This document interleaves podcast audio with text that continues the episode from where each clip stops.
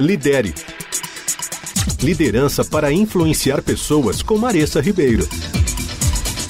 Você já parou para pensar quais são as consequências de não gerenciar o comportamento dos membros do nosso time? Se você já fez essa reflexão, talvez você tenha chegado à conclusão que sim, as consequências podem ser terríveis, principalmente em áreas que envolvem cuidado em saúde ou segurança. Por vezes, a reputação também é afetada, às vezes, o negócio desaparece completamente. Mas uma coisa é verdade: todo mundo sofre. Líderes, gerentes, supervisores, normalmente todos em função de liderança se sentem mais confortáveis em gerenciar tarefas, que é o quê? No entanto, não é tão tranquilo para essas pessoas quando se trata de gerenciar a forma como essas tarefas são realizadas, que é o como. Mas não gerenciar o comportamento é um erro, porque se não observarmos o como, podemos colher baixo engajamento da equipe, baixa moral, perda de reputação, risco aumentado, impacto nos resultados financeiros, alto turnover, que é a troca constante de funcionários, perda de tempo e até de recursos. A gestão do comportamento é um processo que orienta as pessoas a mudarem as suas ações dentro de um contexto específico, e isso é muito importante. Geralmente é usado para mudar comportamentos e hábitos negativos. O processo envolve identificar o comportamento negativo, ou seja, o que causa aquele gatilho que causa esse comportamento negativo, aumentar a conscientização sobre comportamentos alternativos, ou seja, oferecer novos repertórios, mudar o ambiente para reduzir o comportamento negativo, ou seja, ajudar a criar o ambiente adequado para que as pessoas possam performar corretamente, e oferecer reforço positivo para encorajar comportamentos alternativos. Os funcionários precisam estar cientes dos comportamentos que estão bons e aqueles que não estão. E por quê?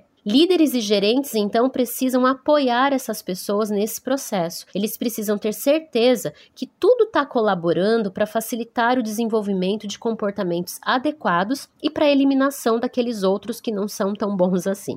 Gerenciar comportamento, então, não é controlar as pessoas e cada passo que elas dão, não é microgerenciar as atividades, mas é criar o ambiente e as estratégias adequadas para que os nossos colaboradores tenham a oportunidade de agir conforme a cultura da organização e para que eles possam adotar comportamentos adequados sem o julgamento por parte de outros colegas ou de outras pessoas. Então, vamos começar a falar sobre cultura organizacional? Acompanhem as próximas colunas, porque eu vou dar dicas bem práticas para vocês de como fazer isso.